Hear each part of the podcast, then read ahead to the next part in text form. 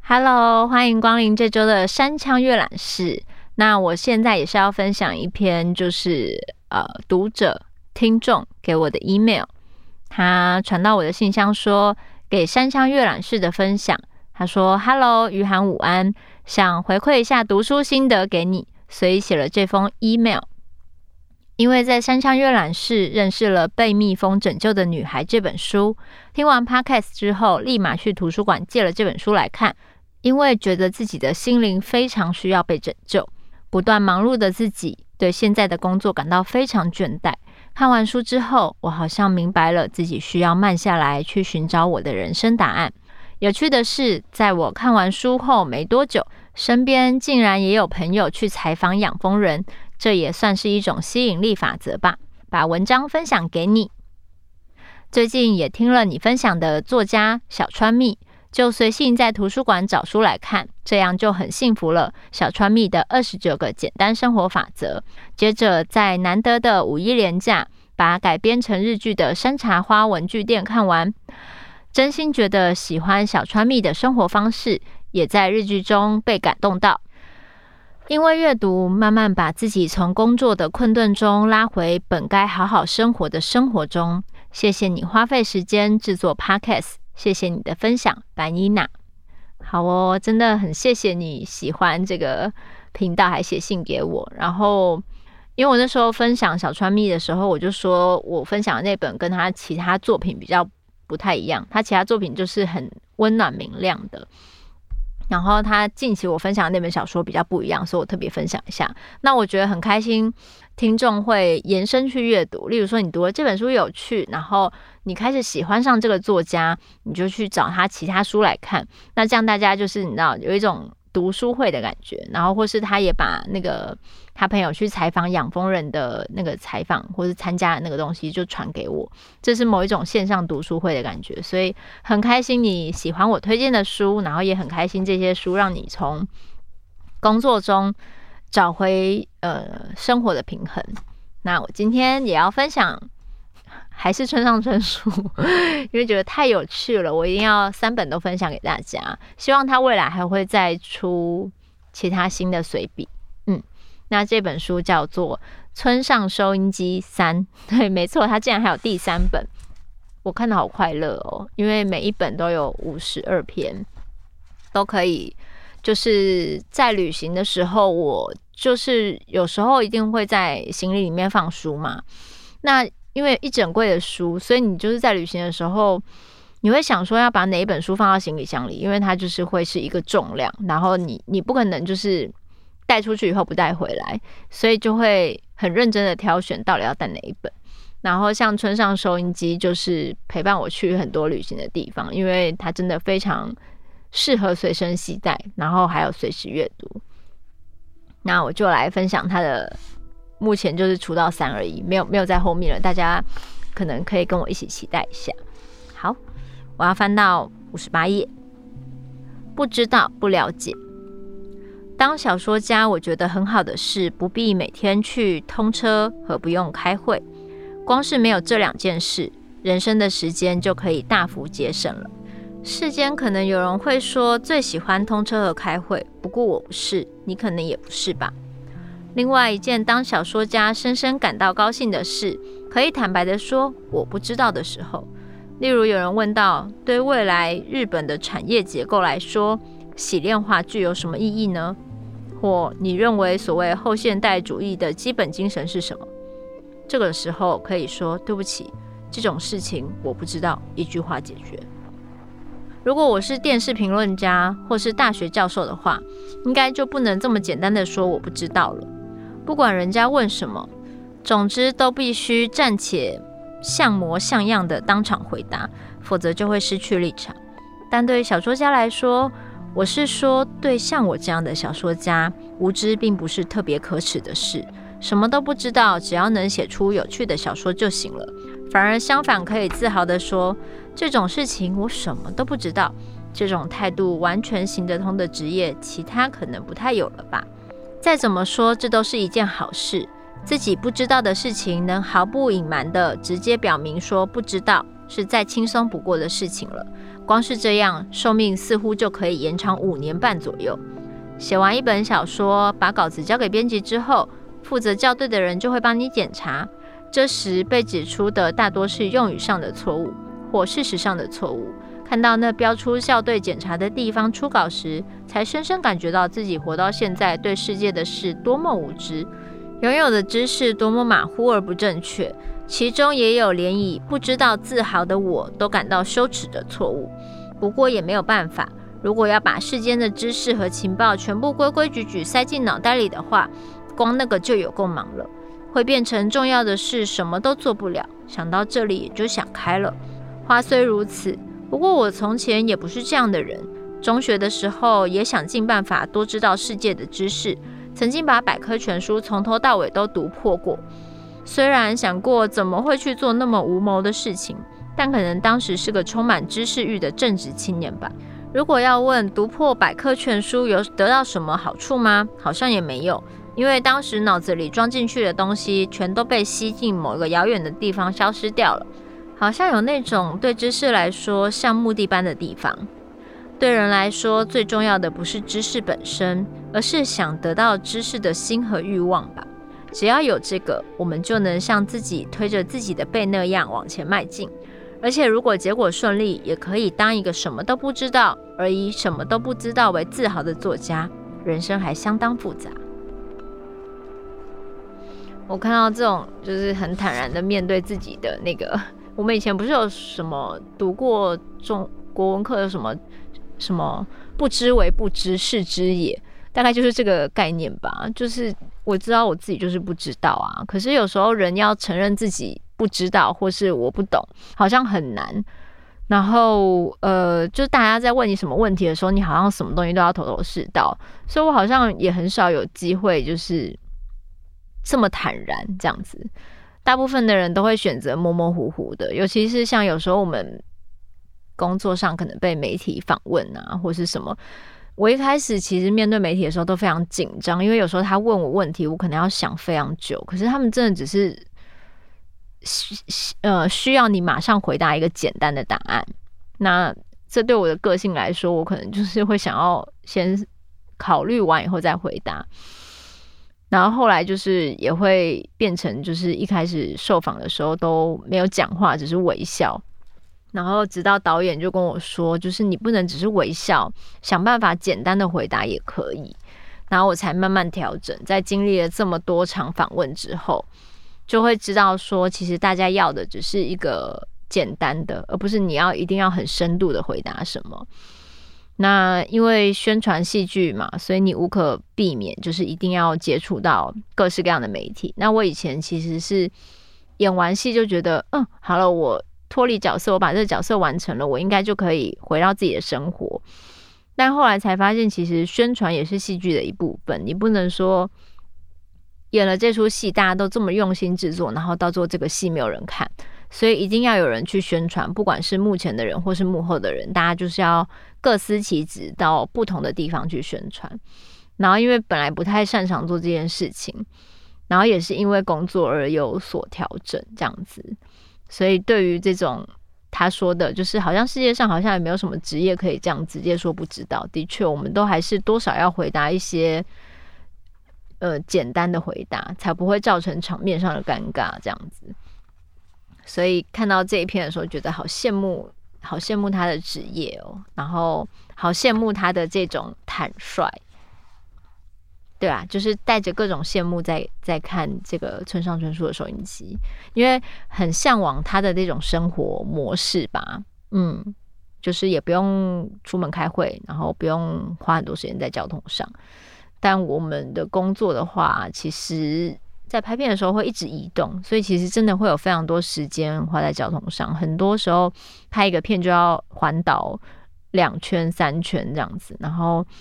只能带着一个行李，就像流浪一样。其实你很少有办法在一个地方久待。那个东西其实真的很像马戏团，大家就是一起打包，然后上车，然后就是到下一个地方继续表演。所以后来就觉得自己是马戏团成员的一员，这样子一直在旅行，一直在随时到一个定点以后就开始准备好表演的心情，化好妆上台这样子。嗯，所以对于他这种很安然的，然后很坦率的，然后可以在家掌握自己的时间的这个状态，蛮羡慕的。嗯，但现在最近也可能调成这样的模式了，因为最近因为疫情的关系，所以也不会像之前那么常移动，大家的移动都有时候会改成线上或是干嘛，所以也蛮好的。最近有在体会到他。文章里写的这种感觉，就是不用出门去到处跑这样子，然后可以安然的在自己某一个地方专心的做自己喜欢的事情。好，那我要再分享第二篇，就是反正他每一本我都是分享两篇，剩下五十篇让大家自己去探索。好，那这一篇叫做“虽然暂且在写小说”。好，我要开始了。我已经三十年以上靠写小说生活了。却很少和作家同业来往，和摄影师、画家或音乐家等其他行业的人，倒还有如和常人那样交往，只是和所谓文艺界的人缘分比较薄。试想为什么呢？年轻时见过几个同业，当时感觉不太愉快，似乎也是原因之一。虽然当然也有几位感觉非常好的人。不过看来好像不愿意回想的不愉快经验的，在人的心中会比较留下深刻的印象。我也见过不少外国作家，其中也有令人扫兴的情况。反正小说家中总有难以相处的人。不过如果那是以前就对他怀有好感的作家的话，真的会很失望，可能再也没有兴趣读那个人的书了。因此，不知不觉之间，小说家相当麻烦的想法便在心中生根。那些人会聚集的场合，我渐渐不再进出，不参加业界宴会，不去文坛酒吧，也从来没有涉足过新宿文人常去的黄金街。不过，我不太和同业来往的最大原因，我想可能是因为对自己是小说家这个事实还不太适应。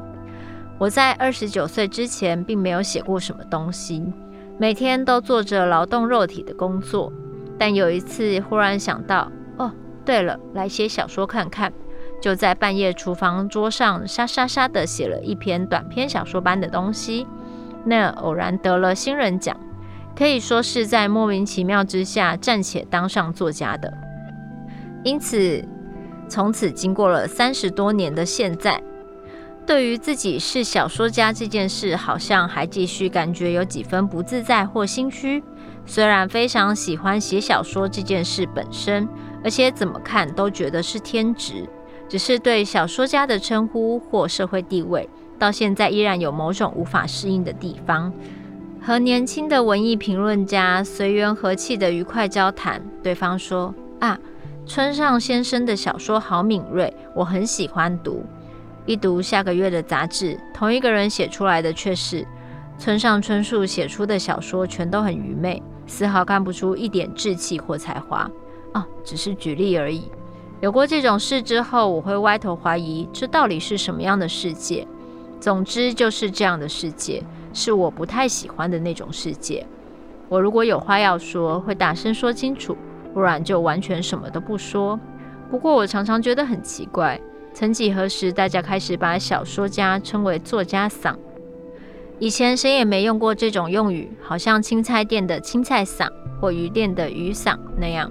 虽然声音听起来比较轻松，但被这样一叫，有时好像会搓着手走出来似的。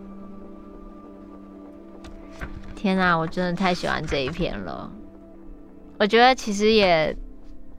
多少有一点说中我的心情吧，就是我觉得在任何领域上，大家一定都会有那种遇到人的时候，可能会有一些比较场面化的东西，但是他可能真实并不是这么想的。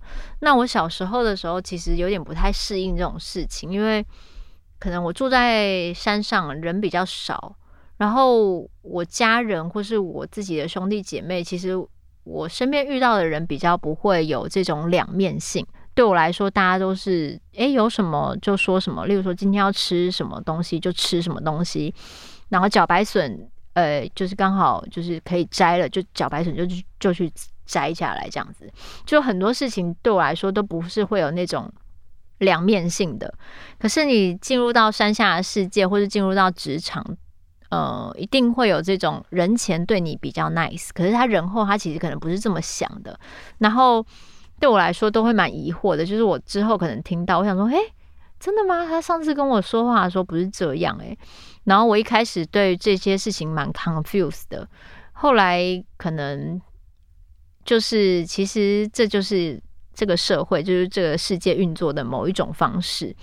然后某某些人可能因为他有比较生存上的焦虑，所以他可能面对不同的人的时候，他那个样貌会转得很快，或者他会为了自己，职场上也很常遇到，他会为了自己，然后所以他会去踩别人。让自己可能更被看见，这种多多少少，我觉得大家都会遇到这种事情。就是反正下山以后接触到的人多了，你就会知道各式各样的人。那我觉得我很喜欢村上春树说，因为这个并不是他喜欢的那种世界，所以就是他就会避免。跟这些世界有太多的交集，就是他也不会去参加那些聚会啊，或者他们那些人常出现的场合，他也不去啊。当然，这就会形形成他就是好像看似就是嗯，就是有在这个行业里做事，但是他却很疏离、很孤僻的一种状态。但是他好像也因为就是。这是他的选择，然后他也觉得他知道他自己为什么这样选择，所以他到现在都是这样。然后这就是我很喜欢他的地方。对啊，嗯，因为我的个性也是 比较像这样，就是觉得嗯，有什么话就是直接讲，不要就是前后不一这样子，这样我会真的太混乱了，我会不太知道要相信他刚才跟我讲的，还是背后别人讲的，然后再传回来这样子。总之，这个各行各业都很多，不限于哪个行业。那我觉得，如果你要保有自己生活上或是呃心灵上的单纯，或是维持在你自己喜欢的环境的话，的确啊，人多嘴杂，然后各种口舌或是八卦这些东西，如果都是你不喜欢的。的确会被人家说孤僻，但是其实我还是蛮愿意选择这样的生活，因为有时候其实从念书的时候就开始吧，就是有时候班上怎么样，就是传一些八卦或干嘛，但我就觉得我与其花时间去听各式各样的人的故事，我还不如好好的看自己喜欢的书，看自己喜欢的电影。所以以前可能在念书的时候也会被说啊，你就是很像外星人啊，都不知道我们在干嘛。可是我觉得那都是一种选择啦，就是有时候我觉得不在一个人背后议论他是一件比较好的事情，但是可能这个世界大家都很喜欢有番外篇吧，很喜欢在背后议论现在不在场的人，然后把这个当成茶余饭后啊什么什么的。从小到大，你只要进入到各种有人的地方，就是会有这种事情。那因为我都一直都不太喜欢。所以的确，有时候我会宁愿去图书馆看书，去美术馆看展，这都不用接触到太多人，然后也不会听到太多跟我无关，然后是别人的资讯这样。因为有时候你就是听多了，其实我觉得那个心就会被搅乱了。然后我也是比较喜欢，如果我要认识一个人，我就自己去认识他，而不是听说。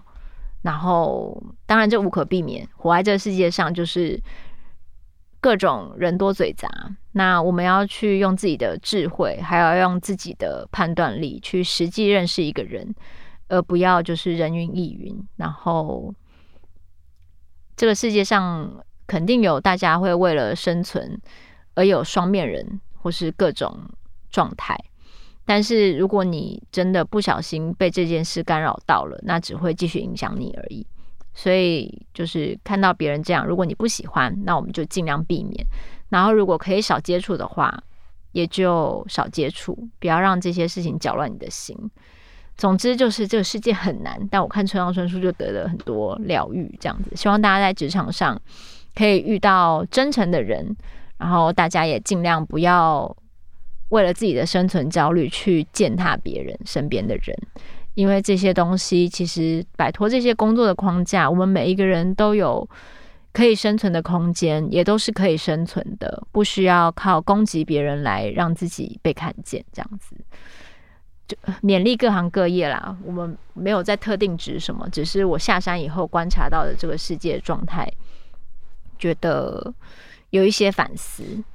但我现在要来讲一下后记，因为这个村上收音机里面的插画我都很喜欢。那村上春树收音机三里面的后记是大桥布写的，特别跟大家分享一下后记。前年，村上春树先生的随笔重新开始在 ANAN 杂志连载，十年前也曾连载过一年，然后两年期间连载也在今年三月结束了。我继续上次获得画插画的机会，去年七月把一年份的随笔以《大无精难挑的洛梨村上收音机二》的书名出版单行本，今年又把那之后。一年期间的随笔以喜欢吃沙拉的狮子村上收音机三的书名出版单行本。关于村上收音机的插画，我想稍微谈一点。插画是我采取了铜版画的方式，在九乘九点五的铜板上，以针这种尖端会尖锐的金属棒刮着描绘，称为干点直刻法，再请专业的师傅印出来。插画稿要先收到村上春树 email 过来的文字稿附档，列印出来，一边读好几遍，一边画好几张插画草图，从其中挑选一张画稿，下面铺复写纸，描绘到铜板上，铜版画再转印到湿的纸上。如果不干的话，还不能交给 ANAN，等干了之后，油墨固定在纸上才能交稿。周刊杂志的工作虽然很难采用花时间的版画，不过因为村上先生每个月会把整个月份的随笔一次寄来，因此可以一起制作成版画，交稿非常顺利。其次，印刷也非常漂亮。我想，虽然画得很执着，但因为请托到有力的印刷师傅，因此才能让我继续画这个插图，能获得这么好的工作机会，我深感荣幸。我要再度向村上先生致意。真的很谢谢您给我这愉快的工作。去年出版时，我接受了几次采访，很多人问能比读者先读到村上先生的原稿真好，感觉怎么样？其实因为我一面在想该把哪个场面画成插图，一面读，因此无法纯粹以一个读者来享受村上先生的随笔。随着连载接近尾声时，不知道怎么才以一个读者的心情开始有趣的读了起来。所以真希望连载能继续下去。这本书出版之后，可以离开工作，好好的读，真期待。村上先生的书还让我来写后记，实在是僭越了，真不敢当。在此特别向村上先生致上感谢。好哦，你看，连插画都非常期待村上继续出村上收音机系列的书。那其实这里面的每一个插图，我本来以为是手绘，没想到是铜版，都非常的可爱。然后也对于村上，就是他交稿的，因为我觉得作家就是你知道，就是要很有规律啊，然后很稳定产出啊，就是这些事情好像也不是那么容易。可是村上春树他就是有持续在跑步，持续在写稿交稿，然后他是一个月交给对方一次，让对方可以画画。我都觉得能做到这种很规律性、很自律性的事情很不容易，因为其实说穿了，我们就是如果你有上班的话，一定会有规范。可是如果像这种自由创作的人，他就是自己要自律，因为没有人会盯着你。那你到底有没有要准时交稿啊，或者是这一切的，都是看自己的，你知道某一种规律啊什么的。然后每次看到这些随笔，或是旁边人观察了村上春树，我都觉得他很厉害。因为我们的生活好像真的很难像他这么规律又自律的运动啊，然后很认真的写稿啊，都是同步并行的，就可以感觉到他是身体跟心灵能能量都很强大的人。然后，所以他就是我嗯蛮。敬仰的对象，很希望能向他学习这样子。那我们这周的山羌阅览室就分享到这边喽。我们跟大乔布小姐一起期待一下村上春树还有没有下一本这样的随笔，然后搭配他的插图，这这三本我真的都太喜欢了，慢慢的分享给大家到这边。嗯，那我们就下周见喽。